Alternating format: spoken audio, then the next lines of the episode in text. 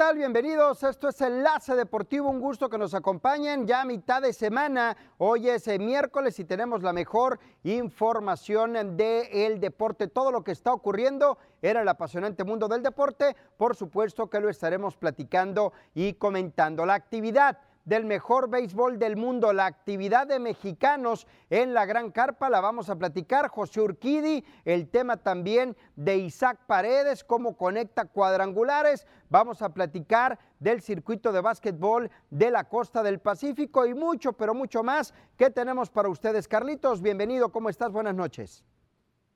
¿Qué tal, Abisaid? Muy buenas noches. Histórico, ya lo comentas, lo del mexicano Isaac Paredes. José Urquidi, su sexta victoria, eso y más aquí en Enlace Deportivo. Y arrancamos con la labor de José Urquidi ayer que se apunta a su sexta victoria en lo que va de la temporada, esta campaña 2022 en el béisbol de las grandes ligas. 8 por 2 derrotaron los Astros de Houston al conjunto de los Mets de Nueva York para dejar su récord en seis ganados y cuatro derrotas. Una labor buena que tiene José Urquidi ayer y que prácticamente todos los números, chocolates, entradas lanzadas, eh, bases por bolas, carreras limpias, todo le salió al de Mazatlán, Sinaloa ayer, Carlitos.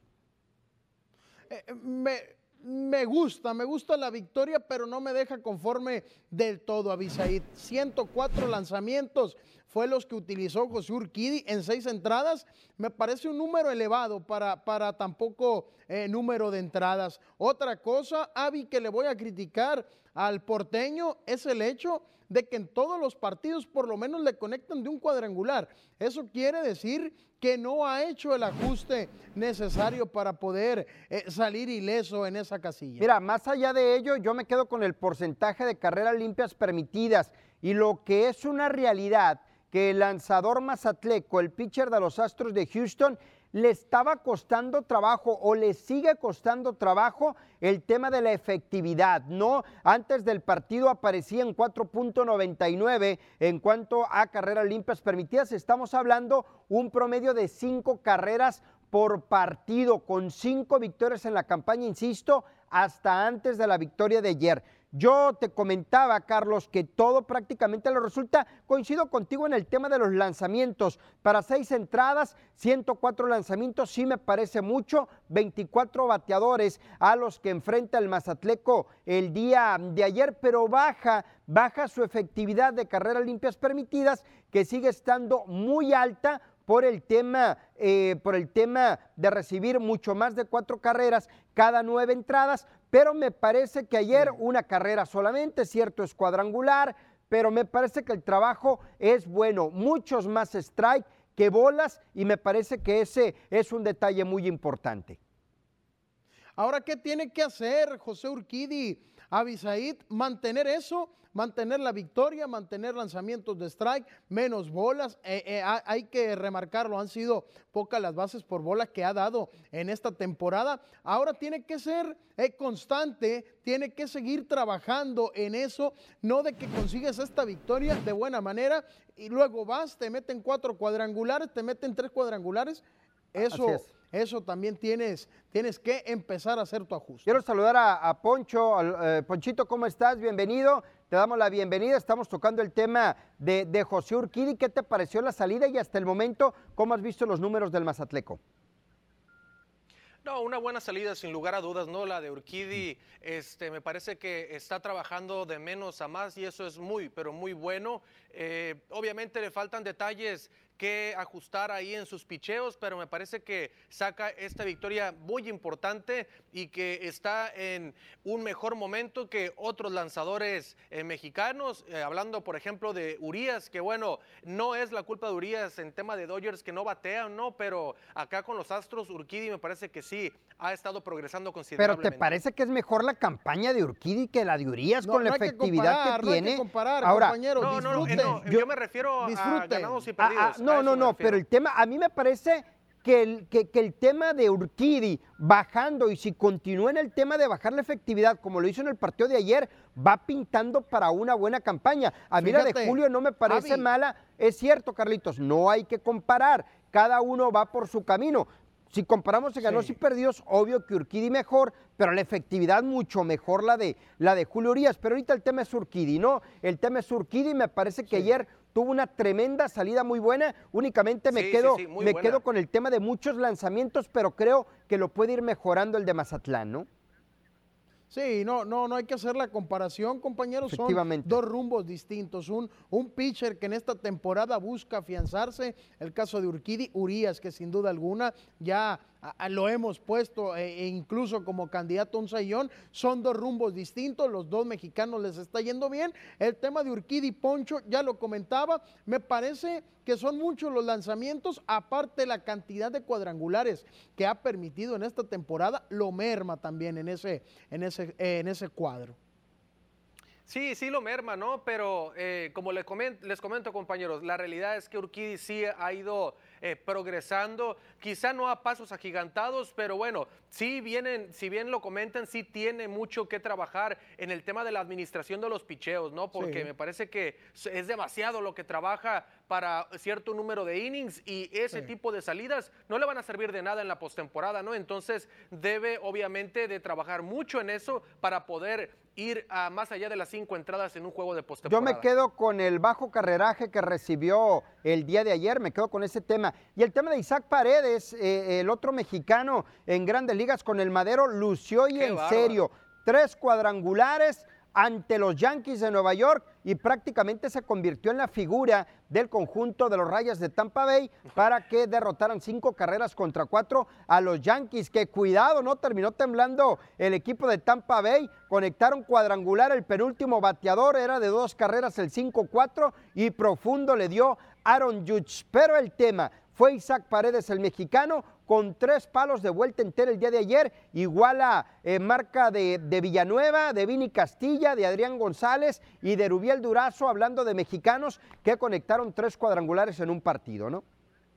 Sí, así es. Se convierte en el quinto mexicano en lograrlo, ¿no? Ya comentaste los cuatro anteriores que en un solo juego habían conectado tres palos de vuelta entera. Mira quién se los viene a dar, ¿no? A los bombarderos del Bronx que están imparables en la división este de la Liga Americana. Primer equipo en conseguir las 50 victorias dentro del béisbol de las grandes ligas. Ninguna otra organización lo ha logrado. Llámese Liga Nacional, llámese Liga Americana. Ahí están los Yankees, pero los paró en seco el tolete de Isaac Paredes, que bueno, trataba de conectar su cuarto cuadrangular. Bien lo dijo posteriormente al encuentro que hubiera querido, ¿por qué no? Tratar de conseguir el cuarto, pero bueno, vino el pelotazo que vino a frenar las aspiraciones del mexicano, pero quedó en tres y tres cuadrangulares en cinco entradas para que lo volvamos a ver en un mexicano. Va a estar color de hormiga. Fíjate, ahora en lo que tiene que trabajar Poncho Bisaid es en la consistencia, tiene que ser constante. Isaac Paredes tiene que seguir trabajando, que esto no quede como eh, ya lo hizo y, y no lo vuelve a hacer, que ya no vuelva a pegar cuadrangular en varios partidos. No hay que quitarle el mérito para nada, pero tiene que seguir trabajando, Carlos, mantener lo- los pies en la tierra, tiene que tener disciplina sobre todo. Isaac Paredes es algo que le ha faltado, disciplina. No vamos a entrar en detalles, pero los tres cuadrangulares que pegó el día de ayer ya está en los libros de historia en cuestión de mexicanos en Grandes Ligas. Resto de la actividad de Pues mira. mexicanos el día de ayer para cerrar este bloque de mexicanos. Alejandro Kirk de 5-1, cuadrangular, Luis Urias de 4-2, subiendo un poquito su promedio de bateo. Luis César, dos tercios de entrada, dos carreras, 5.67 su efectividad. Giovanni Gallegos también eh, dos entradas, un ponche. Por ahí Luis González de tres nada se va con San Francisco. Ya hablamos de Isaac Paredes y Alex Verdugo de 4-1. El tema de Kirk me quedo que va al frente en el tema de las votaciones para el juego de estrellas. Ahí va, va arrasando, va muy bien el mexicano. Medio millón nada más, Exacto, compañeros. tenemos- Medio millón adelante de su, de su contrincante más cercano. Así que todo Canadá está con Alejandro Kirk. Y México el también. tijuanense. Y México también y gran parte Sí, de. Estados Unidos. Tenemos que ir a la pausa, Ponchito, Carlito, regresamos. Hay más aquí en Enlace Deportivo. Venga, vamos.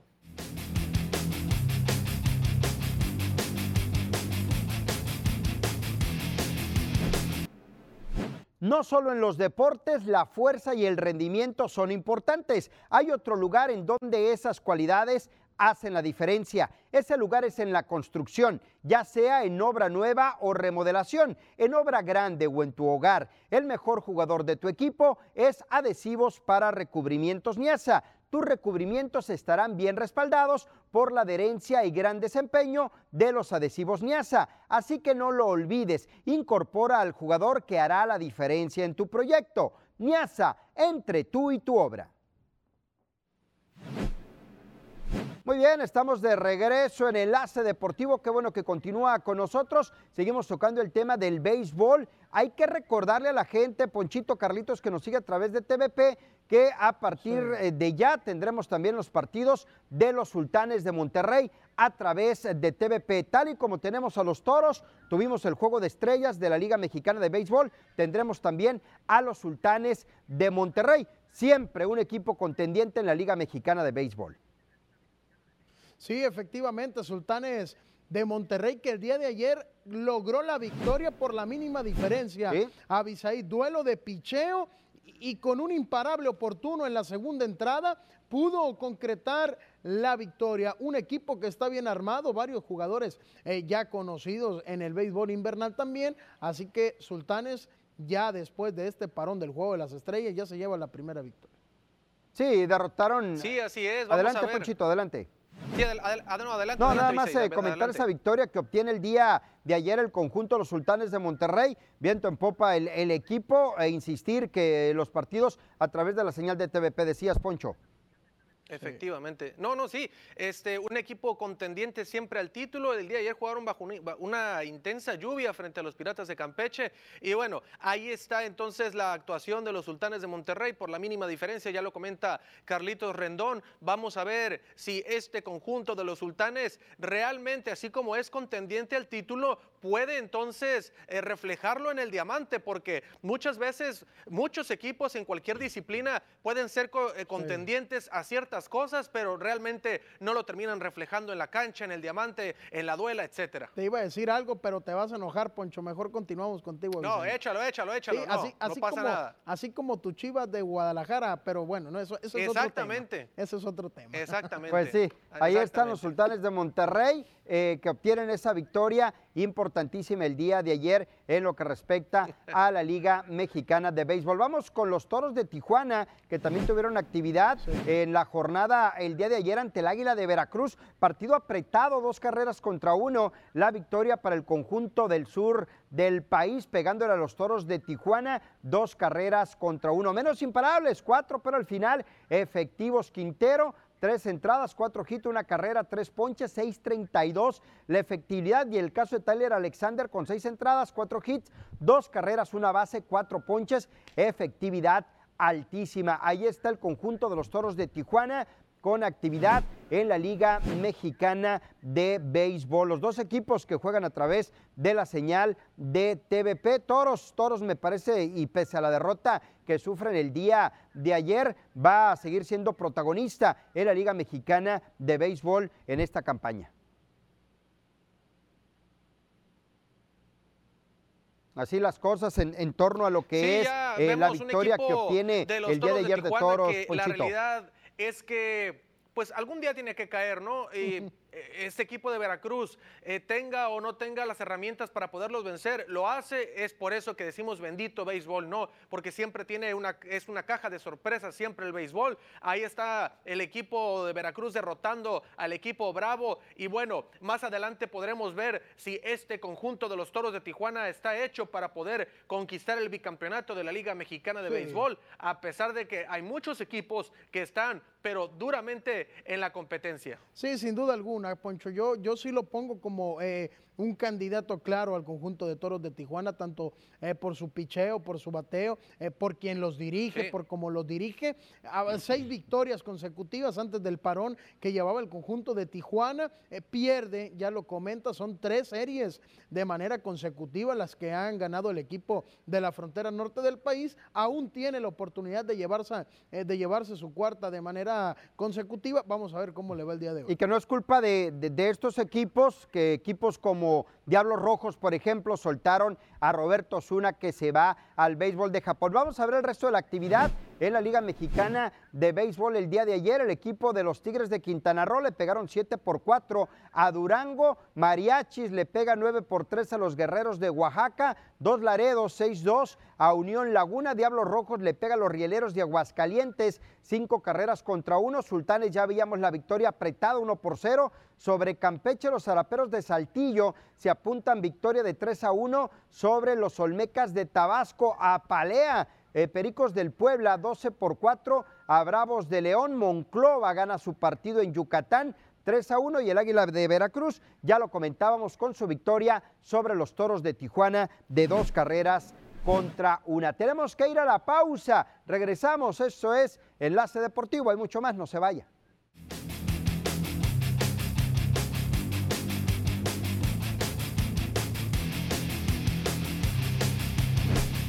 Estamos de regreso en Enlace Deportivo. Qué bueno que continúa con nosotros. El circuito de básquetbol de la costa del Pacífico continúa. Hay cuatro equipos con vida. El equipo de los Astros, el equipo de Mazatlán, Pioneros y los Rayos de Hermosillo. Pero vamos por partes. Carlitos Mazatlán le pegó ayer 86-83 al conjunto de Jalisco para igualar la serie y continuar en su pelea por llegar a la gran final, mientras que los Mochis Pioneros le gana 105-102 a los Rayos de Hermosillo, también para igualar la serie.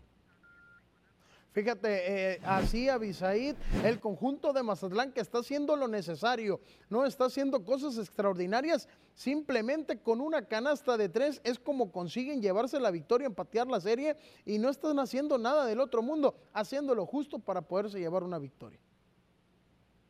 Interesante también lo que hace el equipo de los eh, pioneros de los Mochis, ¿no? Que le remonta una pizarra de 15 puntos a favor del equipo de Rayos. Vienen los pioneros de los Mochis, entonces remontan esos 15 puntos y después de dos tiempos extras en el segundo de las semifinales, vienen los pioneros entonces y pegan para empatarle la serie al conjunto de los Rayos de Hermosillo. La serie se va a trasladar a la Arena Sonora, a la capital sonorense, en esos tres duelos donde el equipo de los pioneros necesitará, por supuesto, sacar una victoria. ¿Cómo, han visto el tema de, de, la continuidad al Cibacopa? Me refiero después de dos años sin temporada, ha regresado unos fracasos tremendos como el de Caballeros de Culiacán, pero por ejemplo ahí está Mazatlán, ahí está Jalisco, que es de los nuevos equipos, pero que se armó muy bien, un Hermosillo que anduvo muy bien, un Pioneros que para mi punto de vista tuvo una excelente campaña y un Halcones, por ejemplo, Ponchito, que también tuvo una, una muy buena temporada, pero que desafortunadamente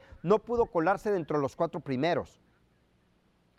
Sí, ¿sabes qué destaco yo en lo particular de, de Halcones? Que esta temporada eh, abarrotaron eh, la arena Itson en Ciudad Obregón los aficionados y es que se veían mm, realmente pocas butacas vacías en la arena Itson. Eso habla de eh, la gran respuesta que tuvo la afición de Ciudad Obregón hacia el deporte ráfaga. Y bueno, eso es lo que yo realmente destaco. Vamos a ver más adelante cómo le va a Halcones en la temporada 2023, pero la afición, vaya que respondió este año en Ciudad Obregón. Sí, y me parece que fue toda la liga, Bisaide. me parece que ese ayuno que tuvo el básquetbol eh, del circuito de la costa del Pacífico eh, le favoreció y, al momento pues no tanto. ¿Por qué? Porque se paró por dos años, pero al momento en el que dicen las autoridades sanitarias se puede jugar y se va a jugar con público, me parece que todos eh, los lugares donde se jugaron hubo una buena entrada había, previo al Cibacopa, eh, por allá en abril, marzo, había una reunión de halcones de Ciudad Obregón donde le cuestionaban a la directiva